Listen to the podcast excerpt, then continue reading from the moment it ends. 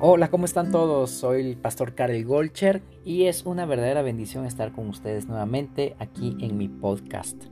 Estaba haciéndome yo la pregunta, ¿cuál es nuestra responsabilidad como miembros de la iglesia? Bueno, especialmente ahora que estamos en una época de pandemia, hemos dejado de hacernos esta pregunta porque quizás creemos que no tenemos ninguna responsabilidad con la iglesia porque no nos estamos reuniendo, porque todo es en casa, porque todo es en línea, hay demasiadas reuniones virtuales vía Zoom, por Facebook Live, etcétera, etcétera.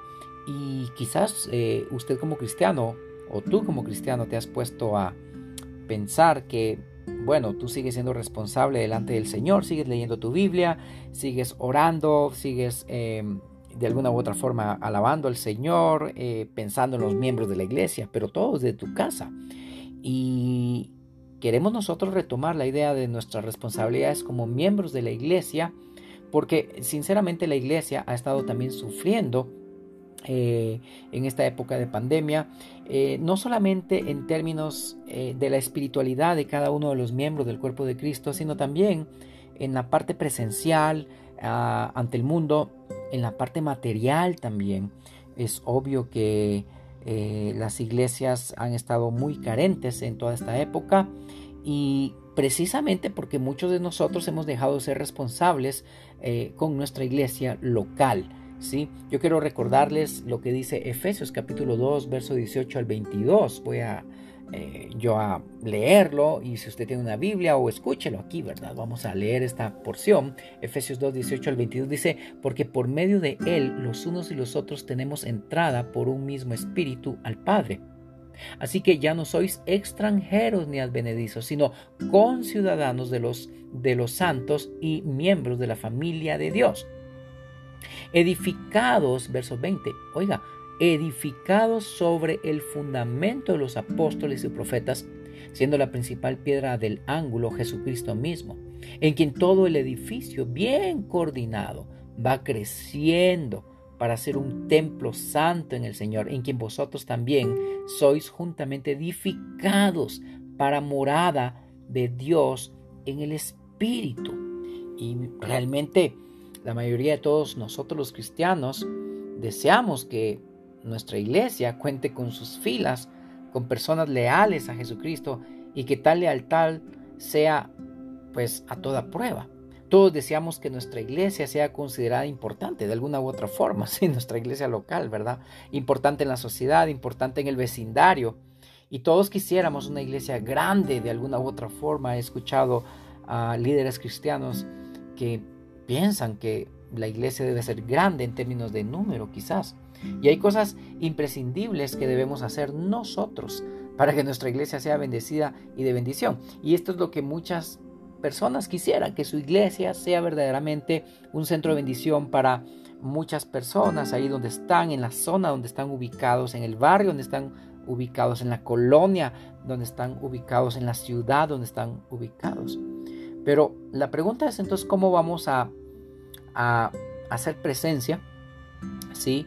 Si nosotros no estamos ejerciendo nuestra responsabilidad como miembros de la iglesia. Creo que necesitamos ser responsables como miembros de la iglesia. Entonces surge la pregunta, ¿cuál es nuestra responsabilidad como miembros de la iglesia? Yo quisiera mencionar entonces ahora algunas cosas que tiene que ver con nuestra responsabilidad como miembros de la iglesia que no deberíamos dejar a un lado. La primera cosa es que debemos ser responsables por buscar nuestra instrucción, en este caso nuestra instrucción bíblica, es decir, debemos instruirnos. Es necesario y muy necesario instruir al nuevo creyente en la palabra de Dios y en la disciplina de la iglesia.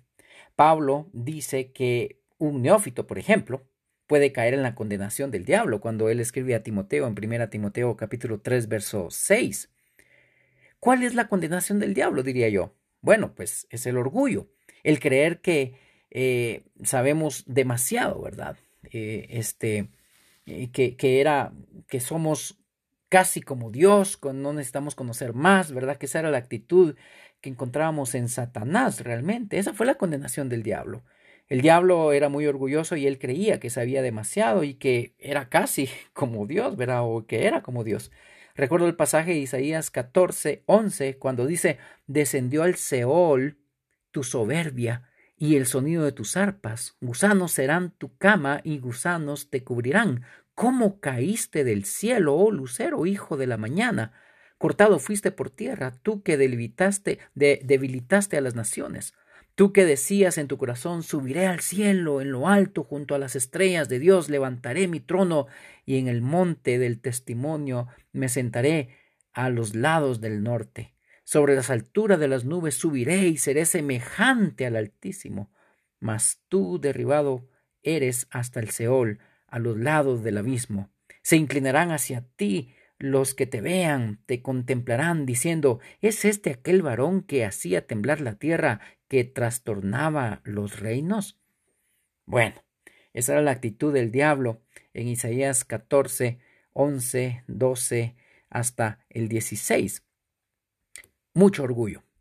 A veces nosotros somos muy orgullosos como el diablo al querer saberlo todo y al ya no querer conocer más de Dios, pero debemos procurar saber con el objetivo primario y casi único de conocer, entender y de servir a Dios. También Jeremías 9:24 nos recuerda esto. Mas alábese en esto el que se hubiere de alabar, en entenderme y conocerme que yo soy Jehová, que hago misericordia, juicio y justicia en la tierra, porque estas cosas quiero, dice Jehová.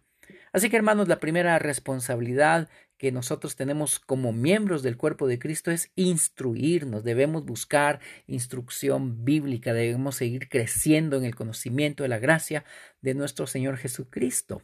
Y en esta época de pandemia está ah, muy difícil instruirnos porque algunos creen que la iglesia es el edificio y como los edificios no están abiertos, entonces no van a las iglesias, a las congregaciones a instruirse. Pero Saben una cosa, tenemos muchas oportunidades de crecimiento, eh, tenemos muchos estudios bíblicos entre semana en las iglesias, a través de las redes sociales, a través ah, de los medios electrónicos, eh, de forma virtual. Así que usted busque instruirse porque es parte de su responsabilidad como miembro del cuerpo de Cristo. Ahora, otra cosa que es nuestra responsabilidad como miembros de la iglesia es que aprendamos nosotros a sostener a nuestra congregación en oración. Debemos orar por nuestra congregación, debemos orar por los miembros de nuestra iglesia. Eh, esto significa, en primer lugar, eh, que tenemos que tener el convencimiento profundo y sin dudar de que Dios escucha la oración que se hace con fe y con sinceridad.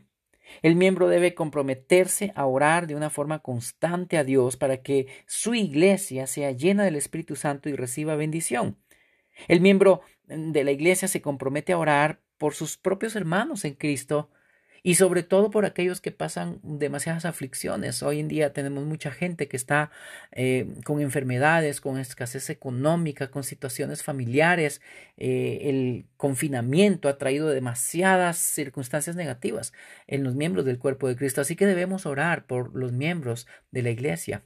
Esto creará, por lo tanto, profundamente en la oración, ah, va a traer algo muy profundo en la intercesión, porque vamos a aprender a interceder los unos por los otros. Estará convencido de que en la oración es la llave que abre puertas que él creía cerradas cuando no oraba. Es decir, que el miembro de la iglesia que ora creía que las puertas estaban cerradas porque no oraba o cuando no oraba. Así que eh, es importante que sostengamos a, a la iglesia en oración Em, y, que el miembro de la iglesia no, no sea pesimista, sino que crea en el poder de la oración, tal como Mateo 26, 41 nos lo recuerda, cuando Jesús dijo, velad y orad para que no entréis en tentación. El espíritu, la verdad, está dispuesto, pero la carne es débil. Así que el mismo Señor Jesús nos anima a que velemos y que oremos para que no estemos en constante tentación. El apóstol Pablo también nos recuerda en Efesios 6:18, dice, orando en todo tiempo, con toda oración y súplica en el Espíritu, y velando en ello con toda perseverancia y súplica por todos los santos. El mismo apóstol Pablo, cuando escribe a los Colosenses capítulo 1, verso 9 y 10, nos dice, por lo cual también nosotros, desde el día que lo oímos, no cesamos de orar por vosotros y de pedir que seáis llenos del conocimiento de la voluntad de Él en toda sabiduría e inteligencia espiritual, para que andéis como es digno del Señor, agradándole en todo, llevando fruto en toda buena obra y creciendo en el conocimiento de Dios. Ah, debemos orar. Y está el famoso pasaje de 1 Tesalonicenses 5:17, orad sin cesar. Eh, y es importante que nos mantengamos orando constantemente. Eh, Santiago 5:16 nos dice, confesaos vuestras ofensas unos a otros y orad unos por otros para que seáis sanados. La oración eficaz del justo puede mucho, así que es importante que oremos. Es una responsabilidad como miembros del cuerpo de Cristo, mantenernos en oración, no solo por nosotros, también por nuestra, eh, nuestros cónyuges, nuestros hijos, nuestros familiares, por los miembros del cuerpo de Cristo y aún por aquellos que no conocen al Señor. Hay que orar para que el Espíritu Santo les convenza de pecado, de justicia y de juicio y puedan llegar al conocimiento de Él. Ahora, otra responsabilidad que debemos tener para con el cuerpo de Cristo, hermanos, es que debemos, debemos hacer presencia debemos hacer presencia en nuestra congregación. Por supuesto, sabemos que estamos en pandemia, varios de los países en América Latina eh, están con restricciones en sus gobiernos para que las iglesias no estén abiertas y que no tengan cultos y que la gente no vaya. Y eso ya lo sabemos. Pero quiero animar a todos a que aprovechen las oportunidades que los gobiernos dan cuando en medio de la pandemia aperturan precisamente, valga la redundancia, esas oportunidades eh, para que puedan congregarse. Si el mientras el gobierno o los gobiernos eh, no pongan ninguna traba, diría yo, para que las iglesias se congreguen, entonces congréguese. Usted dirá, pero es que hay pandemia, hay coronavirus. Sí, pero el Señor está con usted y usted debe tener valentía. Usted debe afrontar esta situación eh, con valentía y con fe, congregándose. Busque la iglesia, sostenga a su iglesia local con su presencia. Esto significa que el miembro se responsabiliza por asistir continuamente a la iglesia y que acudirá cada vez que se le precise asistir, cada vez que haya culto, cada vez que haya un domingo ah, de celebración, de adoración, cada vez si el miércoles hay un estudio bíblico, asista, si el viernes hay una reunión de oración, eh, si hay una conferencia, etcétera, vaya Vaya con su presencia, sostenga la iglesia. Es muy importante que usted sostenga a la iglesia, que mantenga viva la iglesia con su propia presencia. Debe estar convencido de que es una necesidad primordial estar en su iglesia local y que ella necesita de la presencia suya. Si usted va a una iglesia local, pues asista a su iglesia, no vaya a otras iglesias locales porque si usted no pertenece a esa iglesia local, entonces vaya a su propia iglesia es lo más importante que usted puede hacer.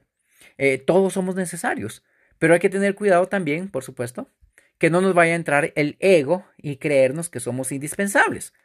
Sin embargo, amigos y amigas, asistir continuamente a la iglesia, entiéndase, al edificio donde se congrega la iglesia, y tomar parte activa en ella, constituye el mayor gozo, sobre todo sentirse parte de la iglesia de Cristo, estando en comunión con sus propios hermanos.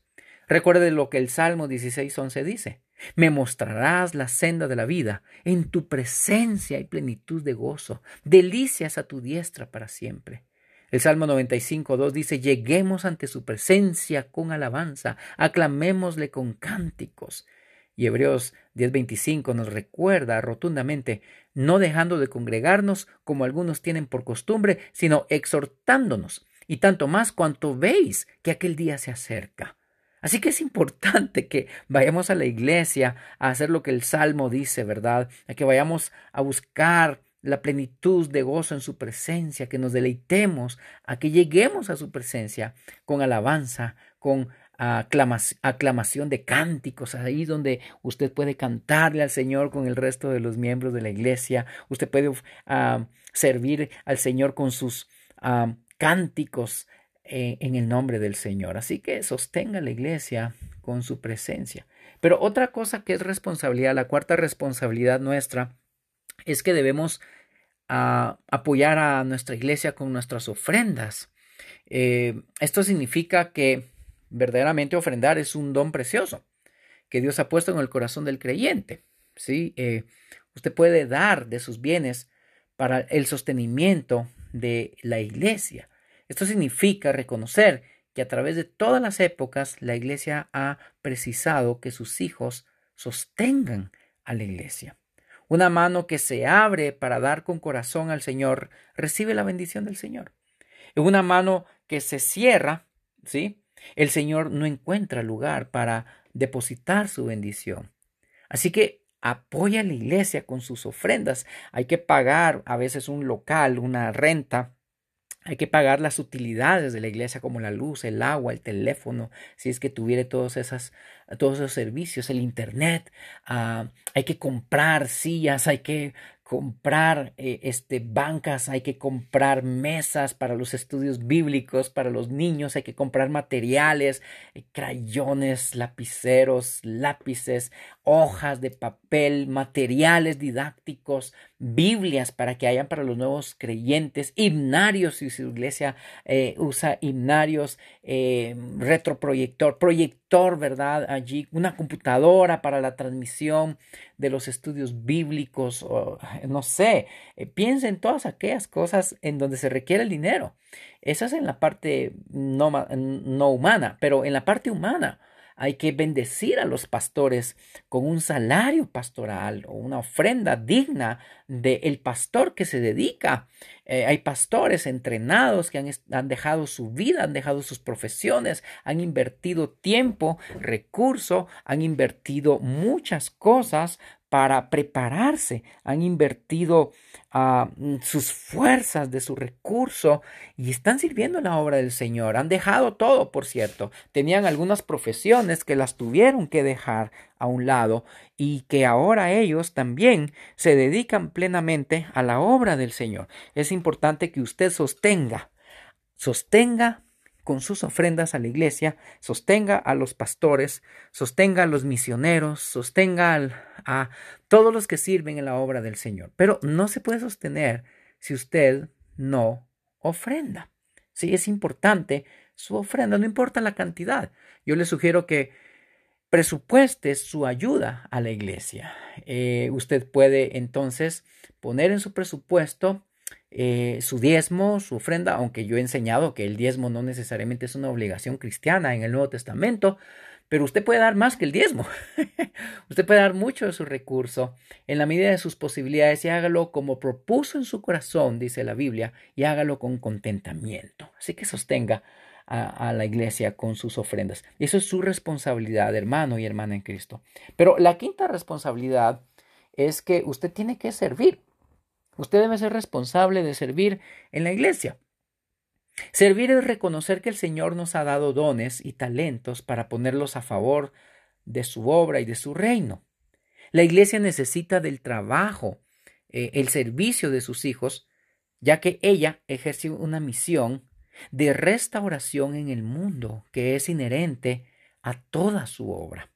Así que servir dentro de la iglesia es una responsabilidad evangélica ineludible. Primera Corintios 3:9 dice, porque vosotros sois colaboradores de Dios y vosotros sois labranza de Dios, edificio de Dios. También recuerdo el pasaje de Josué 24:15.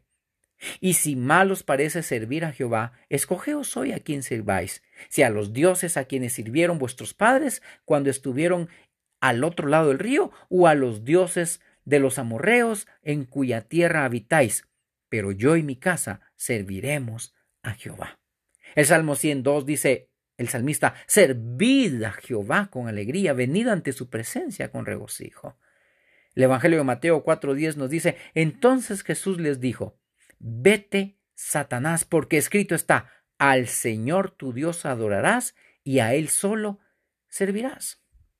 El libro de Hechos capítulo 6 verso 3 dice, Buscad pues hermanos de entre vosotros a siete varones de buen testimonio, llenos del Espíritu Santo y de sabiduría, a quienes encarguemos de este trabajo. Y ahí es donde salen estos diáconos que se eligieron para servir en la iglesia.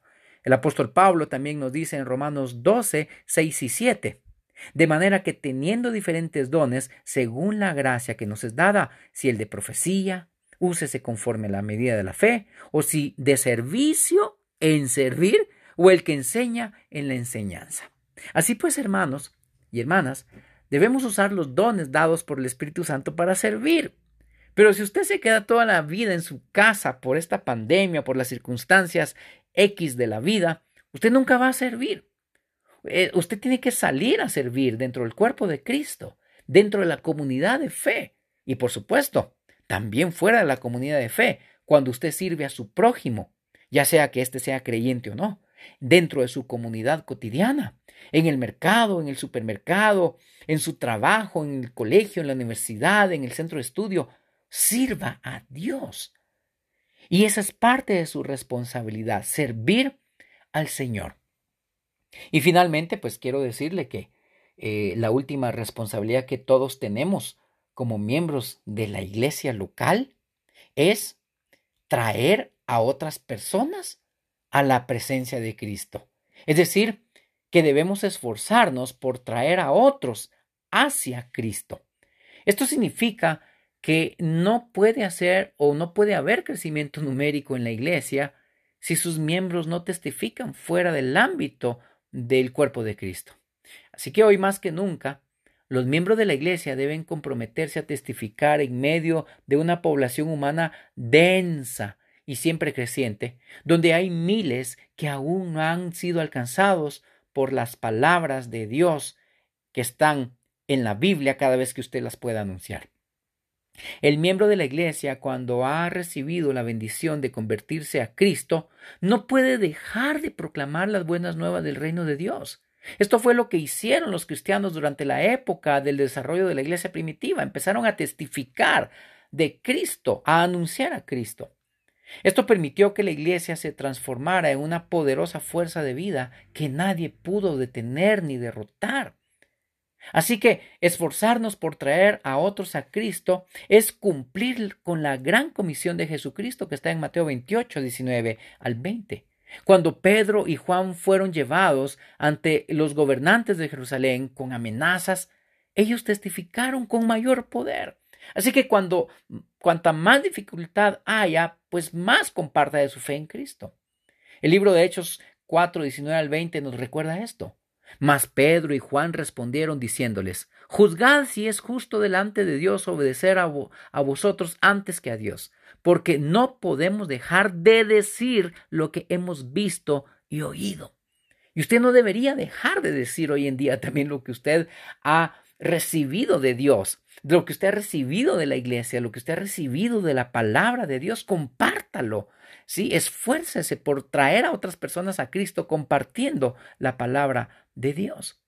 El apóstol Pablo, tal como exhortara a la iglesia en Roma, hoy también nos impulsa a testificar y nos da a entender que el anuncio de la palabra de Dios es imprescindible para el desarrollo del reino de Dios. Así lo dice en Romanos 10:14, cuando dice, ¿cómo pues invocarán a aquel en el cual no han creído? ¿Y cómo creerán en aquel de quien no han oído? ¿Y cómo oirán sin haber quien les predique? Bueno, esas, creo yo, son nuestras responsabilidades como miembros de la Iglesia. Instruirnos en las cosas del Señor, en su palabra, mantener a la Iglesia siempre, siempre en nuestras oraciones, eh, sostener a la Iglesia también con nuestra propia presencia cuando asistimos, cuando nos congregamos con el resto del cuerpo de Cristo, sostener a la Iglesia con nuestra ayuda en ofrendas, nuestra ayuda material, también servir dentro de la iglesia y esforzarnos por atraer a otros a Cristo. No es solamente venir a la iglesia esperando lo que la iglesia puede hacer por ti. Es venir o ir a la iglesia sabiendo que Dios te ha rescatado de tu vana manera de vivir, que Dios te ha dado más de lo que merecías y que, por lo tanto, nuestro trabajo debe ser procurar ser el mejor hijo o la mejor hija de Dios o, de alguna u otra forma, el mejor cristiano que tú puedas ser aquí en la tierra, siendo responsable como miembro del cuerpo de Cristo llevando la gloria de Dios con tu vida y ejerciendo un papel de presencia en este mundo que tanto lo necesita. Tú eres la iglesia, sé parte de ella, responsabilízate por tu parte dentro del cuerpo de Cristo. Cuanto más te responsabilices, entonces la iglesia va a ser más presencia, más luz y más sal en esta tierra. Dios te bendiga. Soy el pastor Karel Golcher y espero que podamos eh, conocernos algún día, puedes escribirme a mi correo electrónico casagolcher.gmail.com o puedes también buscarme en Facebook. Ahí podemos interactuar. Búscame como Karel Golcher, Karel con K, y entonces podemos continuar interactuando. Estaremos entonces en contacto en nuestro próximo episodio de mi podcast. Bendiciones para todos.